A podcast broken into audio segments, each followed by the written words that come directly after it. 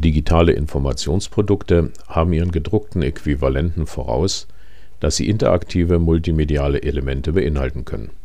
Mit ihnen lassen sich Sachverhalte und Handlungsanleitungen in Textform wirkungsvoll didaktisch und methodisch ergänzen. Eines dieser Elemente ist die Animation. Und damit ein herzliches Willkommen an alle Zuhörerinnen und Zuhörer zu einer neuen Folge unseres Podcasts zur technischen Dokumentation. Mein Name ist Frank Sommer und ich bin technischer Redakteur bei der GFT Akademie. Der Begriff Animation leitet sich ab aus dem lateinischen animare und bedeutet Leben einhauchen. Bezogen auf die technische Dokumentation heißt das, mit visuellen, statischen, also unbewegten Objekten so zu arbeiten, dass sich daraus exakt definierte Bewegungsabläufe ergeben. Ob es sich hierbei um virtuelle, also gezeichnete, oder physikalisch vorhandene Objekte wie einen Maulschlüssel handelt, ist dabei zunächst ohne Belang. Animationen lassen sich in der technischen Dokumentation vielfältig einsetzen, beispielsweise zur Visualisierung komplexer Sachverhalte wie etwa eines Prozessablaufes oder einer mechanischen Funktion, aber auch im Rahmen einer Handlungsanleitung, die den Wechsel eines Filtereinsatzes beschreibt.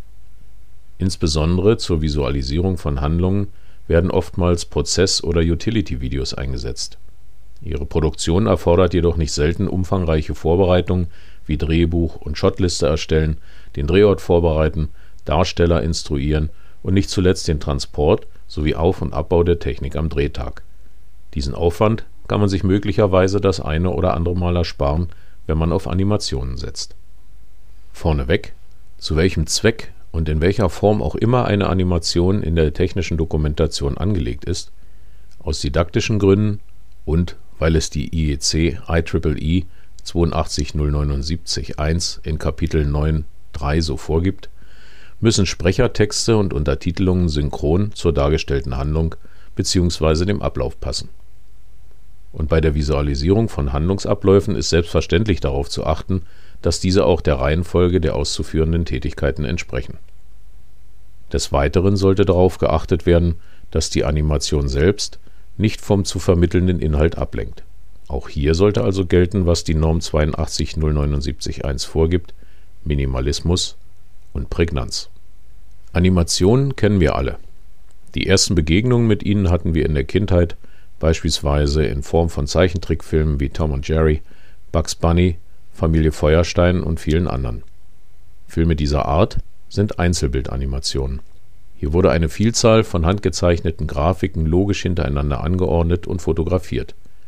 Spielt man diese nun schnell nacheinander ab, je nach gewünschtem Effekt mit 12 bis 24 Bildern pro Sekunde, ergibt sich ein fließender Bewegungsablauf. Der Zeichentrickfilm ist geboren. Nahezu allen Zuhörern dürfte in diesem Zusammenhang der Name Walt Disney geläufig sein.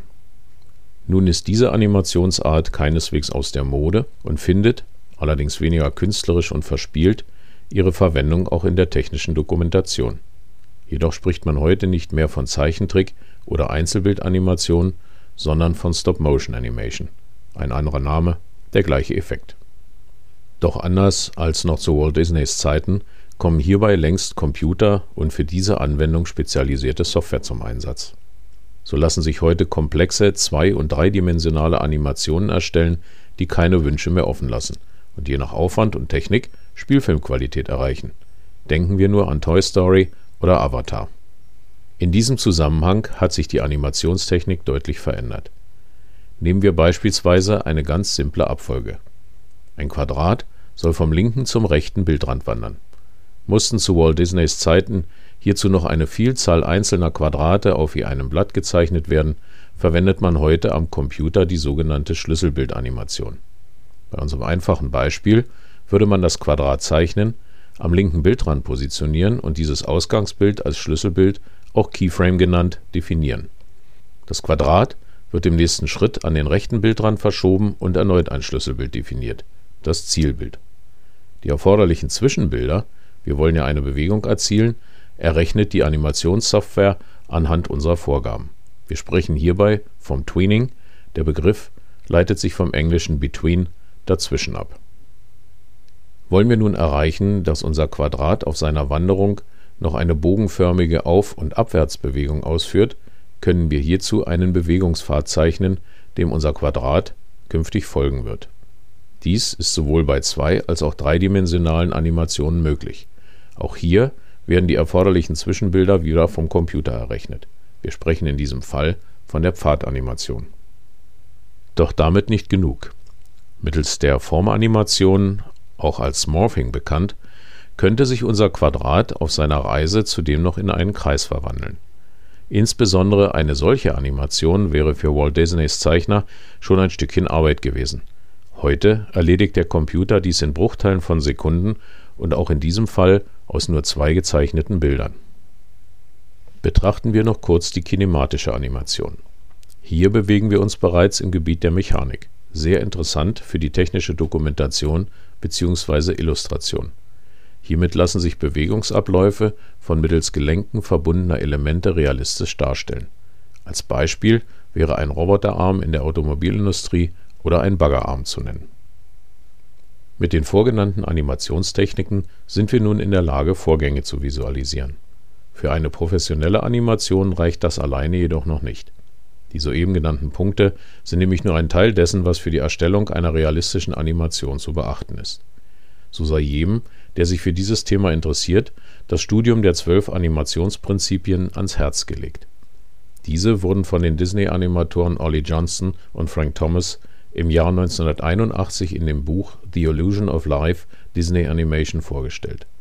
Zwar beziehen sich diese Prinzipien auf den Zeichentrickfilm, jedoch sind sie ohne weiteres auch auf Animationen in der technischen Illustration anwendbar. Betrachten wir dazu ein weiteres Beispiel. Wir möchten den Bewegungsablauf eines Roboterarms visualisieren. Eine einfache Drehbewegung von links nach rechts soll uns hierbei reichen. Für gewöhnlich wird der Arm sich erst langsam in Bewegung setzen sich dann zur anderen Seite bewegen und mit einem gewissen Verzögerungsmoment zum Stillstand kommen. Auch wenn An- und Auslauf des Arms möglicherweise so kurz sind, dass dies für unsere Augen kaum wahrnehmbar ist, diese Momente sind in der Realität vorhanden. Das ergibt sich aus der Massenträgheit, die es immer zu überwinden gilt. Und in der Praxis sicherlich auch aus Gründen der Materialbelastbarkeit.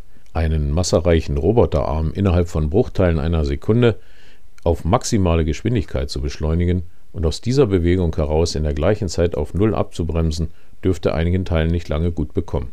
Die Physik lässt grüßen. Wir müssen somit unserer Animation eine weitere Komponente hinzufügen, um sie realistischer wirken zu lassen. Diesen Kniff verwenden wir beispielsweise auch, wenn wir die Bewegungen unterschiedlich großer Objekte darstellen wollen.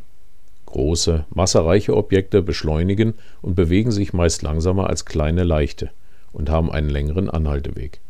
Bei der Animation muss also hier gegebenenfalls die Verzögerung deutlich früher einsetzen als bei dem leichten Objekt. Wir bedienen uns hierzu des sechsten Prinzips von Johnston und Thomas Slow in, Slow out, auch Ease in, Ease out genannt. Soweit ein kleiner Ausflug in die Animationstechnik. Mehr würde den Rahmen dieses Podcasts bei weitem sprengen. Womit erstellen wir nun unsere Animationen? Wie bereits erwähnt, bedienen wir uns heute der Computertechnik ergänzt um die entsprechende Software. Auch in diesem Segment können wir auf kostenlose und kostenpflichtige Anwendungen zurückgreifen. Dass kostenlos nicht automatisch mit das taugt doch nix gleichzusetzen ist, beweist die Software Blender, welche ursprünglich von Ton Rosendahl erschaffen und heute von der Blender Foundation, deren Vorsitzender Rosendahl ist, weiterentwickelt wird.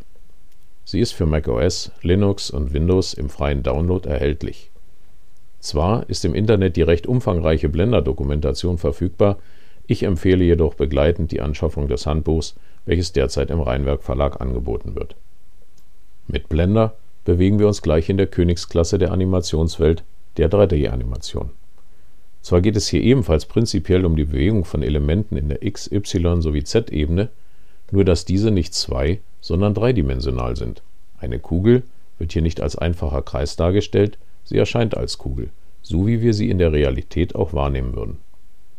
Komplexe Animationen mit dreidimensionalen Elementen, welche zudem noch spezielle Texturen ihrer Oberflächen aufweisen und bei denen Licht-Schatten-Wirkungen eine Rolle spielen, wären klassisch von Hand in dieser Form gar nicht mehr zu erstellen. Ein Beispiel für eine 3D-Animation ist die Visualisierung eines Bauteilwechsels innerhalb einer Maschine. Doch längst nicht immer müssen Animationen so aufwendig gestaltet werden für viele Visualisierungen reicht die 2D-Darstellung oftmals völlig aus. So zum Beispiel, wenn Strömungsrichtungen von Gasen oder Flüssigkeiten oder einfache mechanische Bewegungen darzustellen sind. Hier wäre beispielsweise Adobe Animate zu nennen. Die Erstellung der zu animierenden Objekte selbst lässt sich zwar meist bereits in der Animationssoftware durchführen, mitunter kann es jedoch sinnvoll sein, hierzu ein externes Programm zu verwenden. So bietet es sich an, Objekte für Adobe Animate mit Adobe Illustrator zu zeichnen, da sich die Illustrator-Arbeitsdateien bequem in Animate einbinden lassen, was übrigens auch für Photoshop gilt. Vektorgrafiken können Sie übrigens auch mit der freien Software Inkscape erstellen.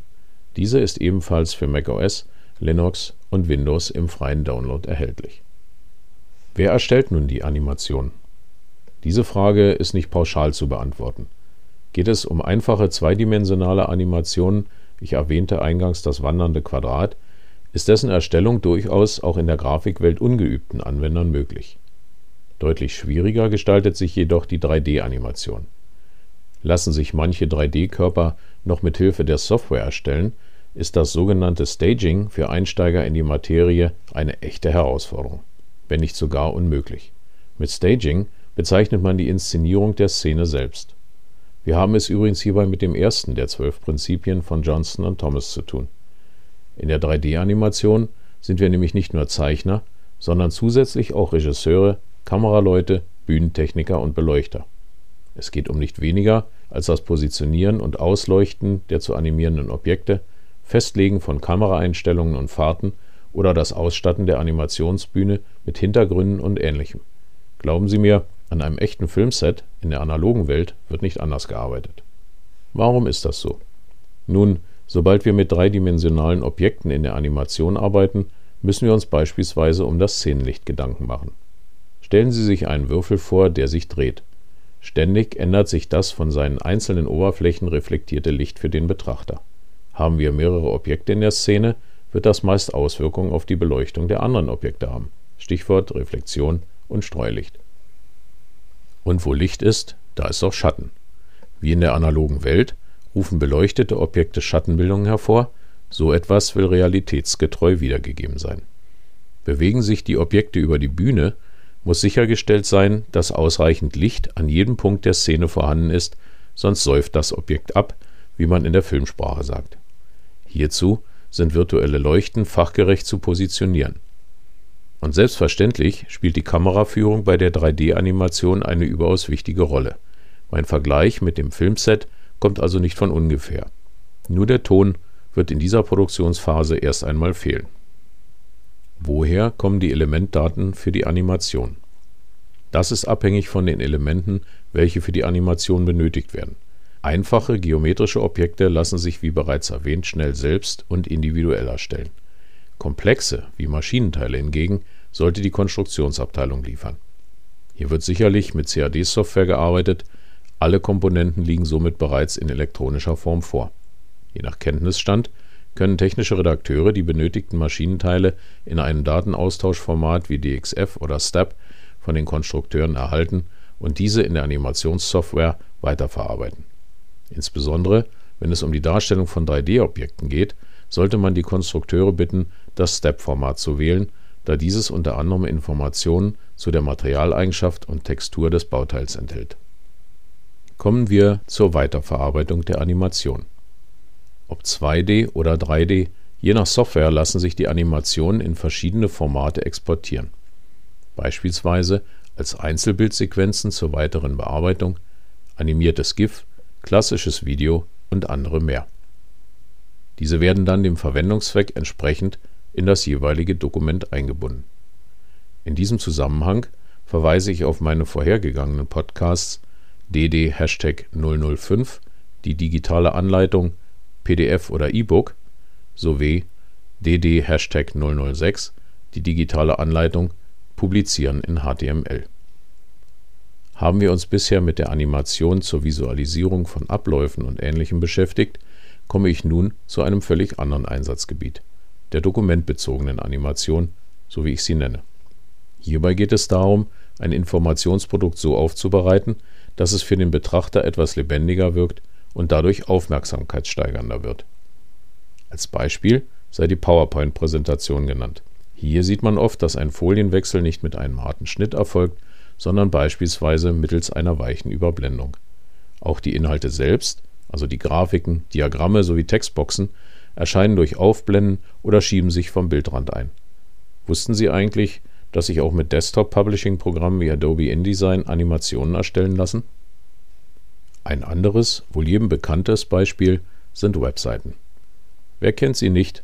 Die Schaltflächen in den Navigationsfeldern und Formularen, deren Aussehen sich verändert, sobald man mit dem Mauszeiger darüber fährt oder sie anklickt. Auch wenn hierzu weder Blender und Adobe Animate und Co. verwendet werden, Animationen sind es trotzdem. In diesem Fall jedoch mit JavaScript bzw. CSS erstellt. Längst sind die Funktionen aber nicht nur auf die eben genannten beschränkt. CSS ermöglicht es heute, Bilder oder ganze Boxen in einem HTML-Dokument zu animieren. Zusammen mit Benutzerinteraktion lassen sich so ausgezeichnete Online-Informationsprodukte erstellen. Halten wir also fest, Animationen bieten in der technischen Dokumentation durchaus einen Mehrwert, wenn es um die Informationsvermittlung geht, aber auch, um ein Dokument ansprechender zu gestalten oder um Aufmerksamkeit beim Betrachter zu erzeugen. Darüber hinaus können sie mitunter aufwendige Videoproduktionen ersetzen. Animationen sollten jedoch sparsam eingesetzt werden und sich inhaltlich nur auf das Nötigste beschränken, um vom zu vermittelnden Inhalt nicht abzulenken oder den Betrachter gar zu überfordern. Während einfache 2D-Animationen durchaus für Ungeübte realisierbar sein können, sind für die Erstellung komplexer 3D-Animationen erweiterte Kenntnisse zwingend erforderlich. Die Konstruktionsabteilung wird hierbei immer eine ergiebige Quelle für Bauteildaten sein. Und damit sind wir am Ende unserer heutigen Folge. Wenn Ihnen diese gefallen hat und Sie sich für Themen rund um die technische Dokumentation interessieren, dann lassen Sie uns doch ein Abo da. Damit halten wir Sie auf dem Laufenden und Sie verpassen keine Folge. Klicken Sie hierzu ganz einfach auf die Schaltfläche Abonnieren unter dem Player-Bedienfeld. Vielen Dank fürs Zuhören und bleiben Sie der technischen Dokumentation gewogen. Ihr Frank Sommer.